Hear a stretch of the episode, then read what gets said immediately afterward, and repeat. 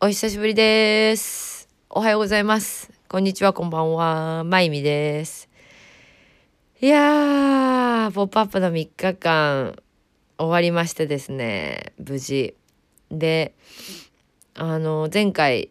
ラフォーレでやった時に会えなかった人と会えたり、まあ、新しく本当にずっとこびない知ってくれてて、でも、会ったことないっていう人と会えたり、まあ前回も会ってまあ前回の「ポップアップでも会って、まあ、今回また来てくれて近況報告してくれたりとまあみんな元気そうでちょっと何よりも会えてほっとしたっていう気持ちでございました。で今回久しぶりにあの素敵なね場所原宿で借りてで「My Garden is the best」だからなんていうのかな開けた感じのちょっと庭っぽい雰囲気を出して「ポップアップをしたんだけど、まあ、すごい人がやっぱり集まってそのこびないに来てくれたんだけどでもなんていうのかなそこでまた新しい出会いというか人と人がつながるっていうのを目の前で見てすごくなんかあやっぱり人っていうそのなんていうのかな人って人だなって思ったんだよね。こうこうこう なんか「寝起きですか?」っていうぐらいあの言葉が出てこないっていう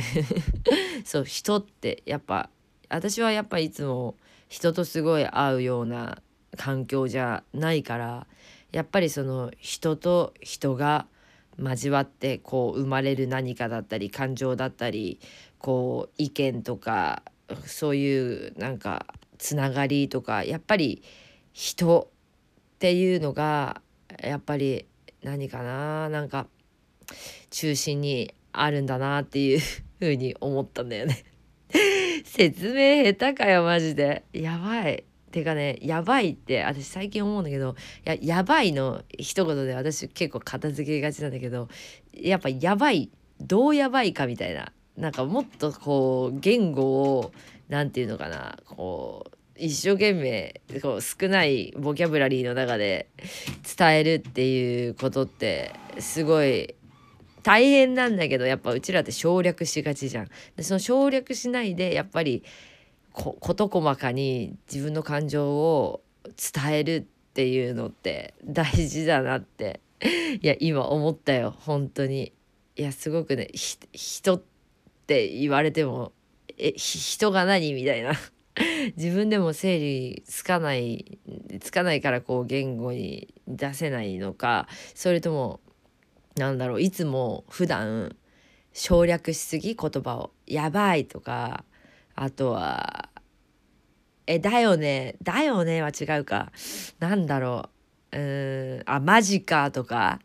結構省略してるよね。だからなんかこうもっとそう省略語を使うのもやっぱちょっとまあまあギャルの時から「まあ、やばくね?」とか「いや超やばいじゃん」とか「いやマジで?」みたいなこの省略語で来てるからこそこう出がちなんだけどやっぱこう人に何かを伝えるっていう風にしかも動作も分かんないじゃんこの動画じゃないから声だけで言葉だけで伝えるっていうこのポッドキャストを始めてまあ2月からだから9ヶ月ぐらい経ったんだけどやっぱりまだその言葉で伝えるってすっごい難しいなってやっぱ思うよね。だって今人が大事だなって思ったっていうことを伝えたいんだけどいやどう大事どう大事だって思ったのかとか全然出てこなくてもう私もすごい今へこんでるからね。めっちゃへこんでるからね。うわ自分文章で書くとそのブログとか文字とかでやっぱ自分の中で整理されるけどやっぱこう一人でまじまじとこう伝えるってすごい難しいなって思ったっていう。ごめん率直な感想でちょっとそれそれ「ポップアップの話とそれちゃったんだけど。うん。ちょっとあの人の大切さというか、うん、を知ったというか、うん、やっぱ人からもらうエネルギーだったり人から受ける刺激だったり人から発する、まあ、物もそうだよね。例えばこう身近にあるじゃあ今日お野菜を切ります。でもこのお野菜ってどっから来たんだろうっていうこうこのキャベツ一つに関しても何人もの人何十人もの人がこう何て言うのかな携わってこの食卓にキャベツがあるみたいなとか考えてみるとやっぱりこう人のつながりというか関わりっていうかやっぱり中心に人があるなっていうふうに思ったわけなんだよね。うん、で話はちょっとかなりそれてしまったんだけれどもそう「ポップアップで会えなかった人もちろんいっぱいいるんだけどまたあのこういう機会を作るから是非会って話したいななんて思い思うんだ。思うんだ。思うんだ。思ったんだ。思いました、うん、それでねあのその時にね相談をもらってえー、っとそう。そのやっぱ生きていればねそうリビングシリーズってこう心臓のシリーズの復刻版私最近えっとコレクションとして出したんだけどそう。リビングシリーズっていうのがさその心臓がこう涙を流しているっていうモチーフなんだけどその心臓っていうのはまあ思いとか気持ちってまあ本当心って見えないものじゃん。でもまあ心臓は思いとか気持ち心とつながっているっていう風にまあなんとなく思うんだけど最近はなんか脳そう心臓心心って見えないじゃん。でだから何て言うか中心の心臓が心っていう風に捉えがちなんだけどやっぱり脳もつながってて体もつながっていて心って存在しないけどどこにあるんだろうなんてまあ思いながらもまあこの「リビング」シリーズっていうのはまあ23年前ぐらいに私が書いた作ったあのコレクションなんだけどその「リビング」っていうのの思いメッセージはそのみんな誰しもねあの良い調子いい調子な時ばっかりじゃなくてやっぱりへこむ時もあれば調子が悪いなっていう時もあるしぶち上げな日もあるしかといってこうぶち上げが続いていたらちょっとちょっとしたこちょっとした何て言うのかなうんなんか落とし穴があってちょっと転んじゃったりそんななんか日々がいっぱいあると思うんだよねその人生の中でね。でもなんかその悲しい涙を流すんじゃなくてこう嬉しい涙喜びの涙に変えていきたいそんな日々をうん過ごしていきたいなっていう思いでまあ描いた絵なんだけどね。そう。人ってやっぱりその人生ってやっぱそういうもんで私はなんかそのこびないの作った時からやっぱりこびないは生きているっていうリビング。そうこびないは生きているっていうふうに思ってて。でそれはなぜかっていうとその洋服が生きている。で洋服が生きているっていうよりもやっぱその洋服に乗せた思い私の思いなんだけどでも私の思いはみんなの思いでもあるって私は思ってて。やっぱりみんながあの何て言うんだろうな。こういう悩みがあるとかこういうことがあった嬉しかったとかいろんなその思いをね日々の思いを私が何て言うのかな代弁してというかこうまとめてプラス自分のエッセンス自分が思う日々のこと私が思うことはみんなも思うことだしみんなが思っていることは私も思うことだからそれをなんか一つのエッセンスでまとめてこう思いとか、マインド、そういうのをこびないに込めて意思をなんか伝えてるからね。だからこびないって生きているんだっていう風に私は立ち上げた2012年の時からそれは変わらずやっているやっているというか込めていることなんだけど。そうだから私は2014年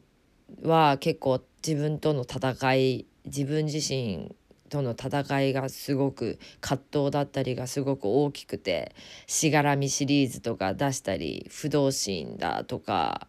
「和柄」シリーズではこの「泥あってこそ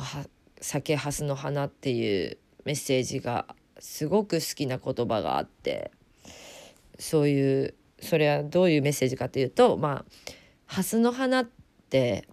泥の中でしか咲かないんだよね。これびっくりなんだけど。こうお釈迦様って蓮の上に乗ってるモチーフ絵がすごく多いんだけど、まあ、その泥の中泥があってこそすごく美しい花が咲くっていう、まあ、人生と一緒だよねっていろいろ泥泥の中ね駆け抜けてこう這い上がってでもその苦労とか努力があったからこそ美しい花が咲くっていうこう人生とあの対になってるようなそんな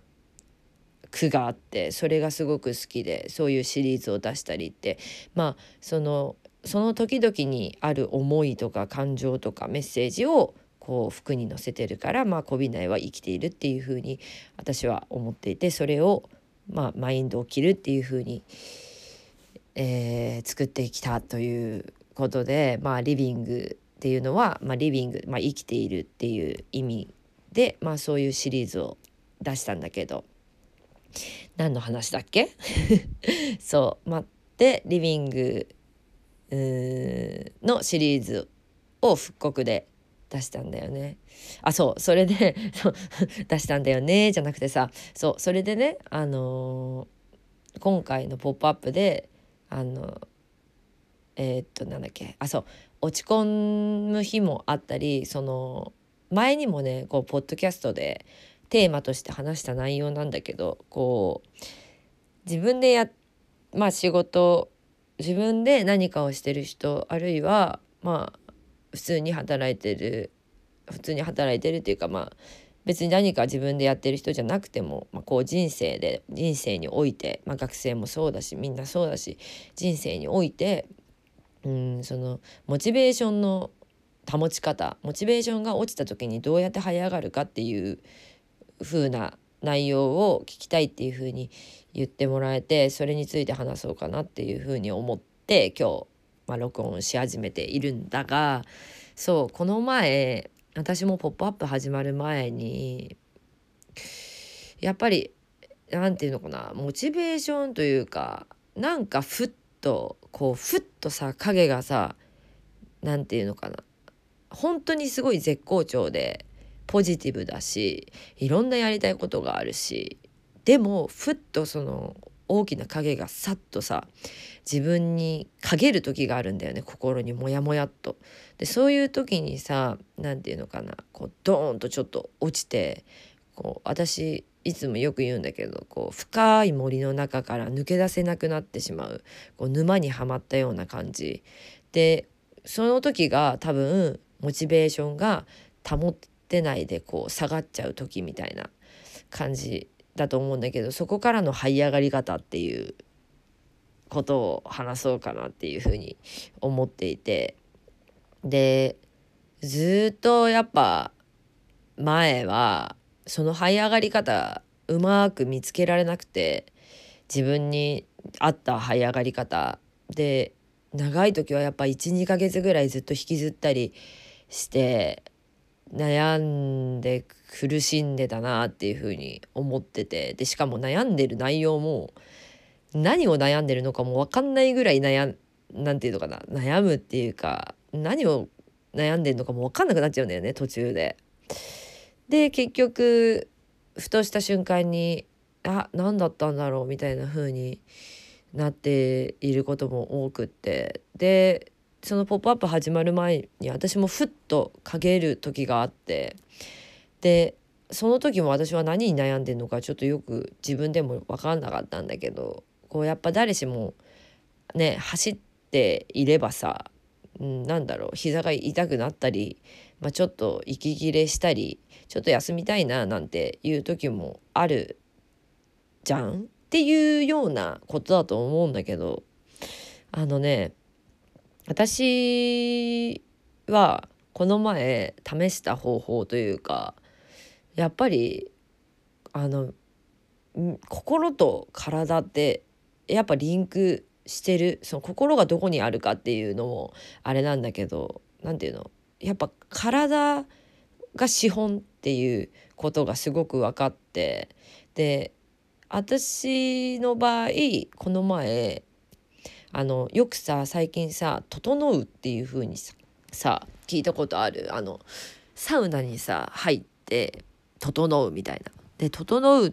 て何なんだろうっていう風に思ってたんだけど最近すごい素敵な銭湯を見つけてその銭湯にま1ヶ月に1回ぐらい行くようになってでそこにはサウナとかま水風呂もあってでなんとなく私もふらっと行こうかなっていうふうに思って行ってでその副交感神経っていうのそのなんか私あんまりまだ調べてないんだけどさこ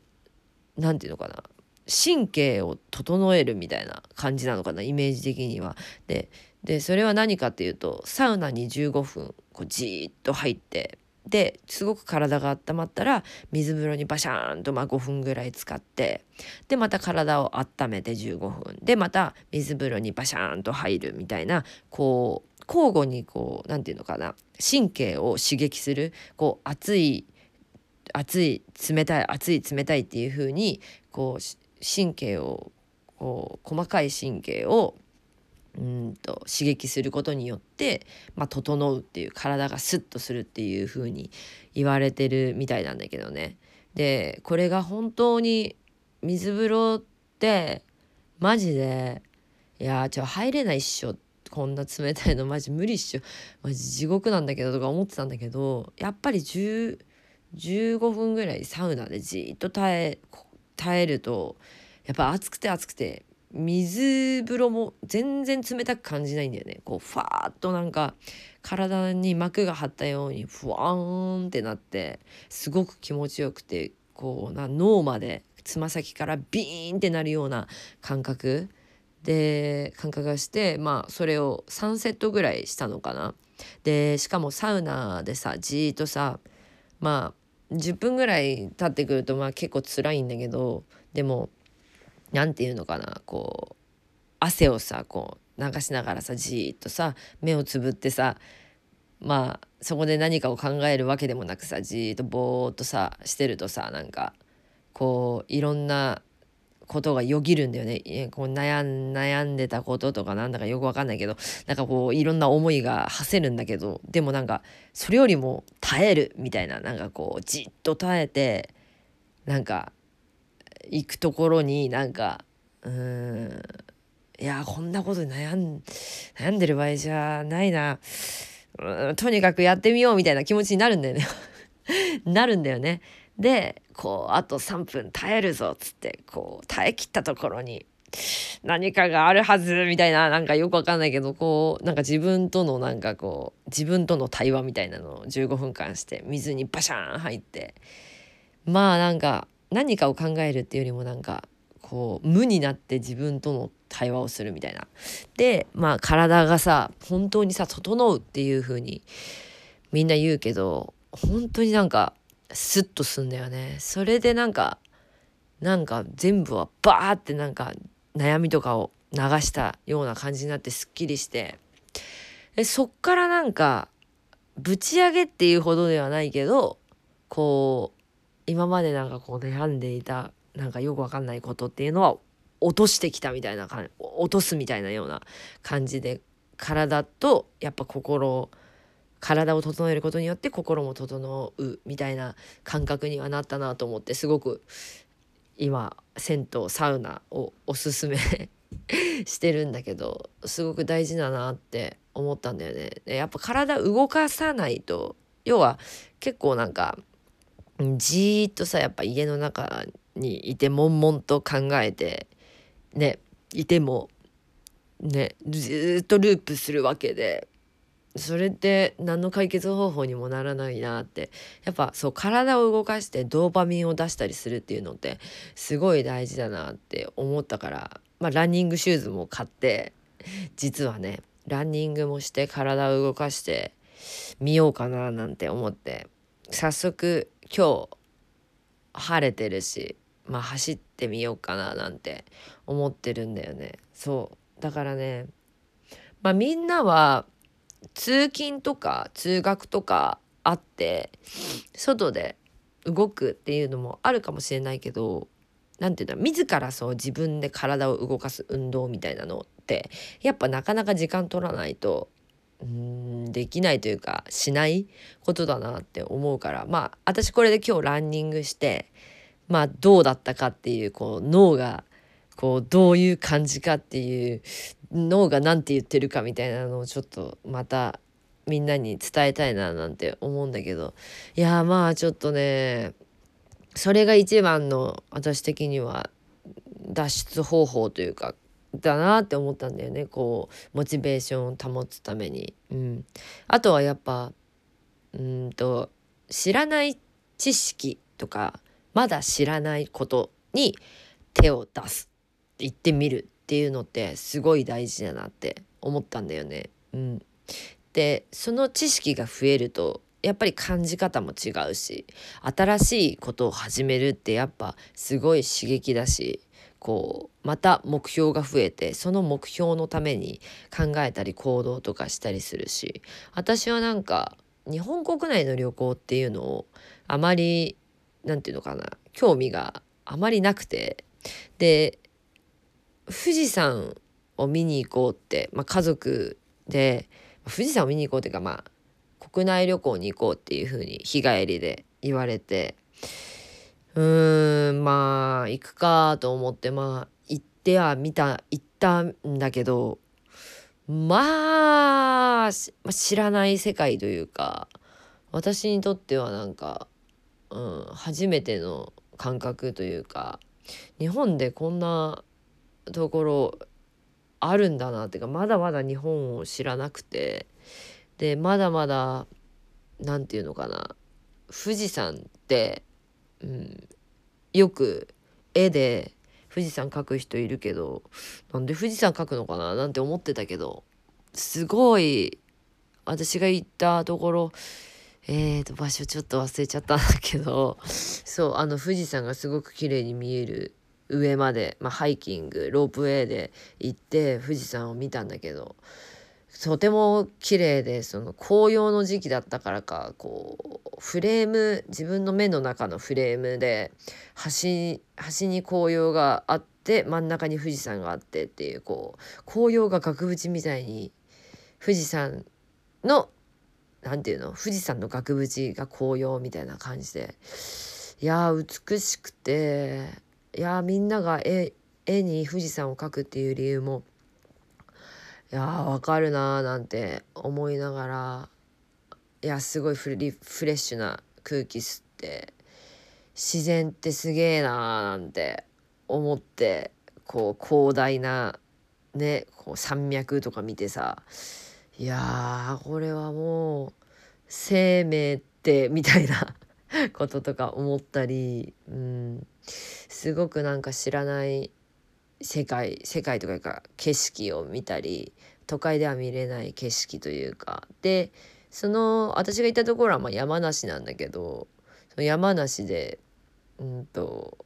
何て言うのかな鉱山鉱山じゃないの。鉱物っていうのが結構有名有名とかなんかクリスタルのなんか発祥の地みたいな感じらしくってこう水晶のお寺とかあったんだけど石をいろいろ売ってるところを見て歩いて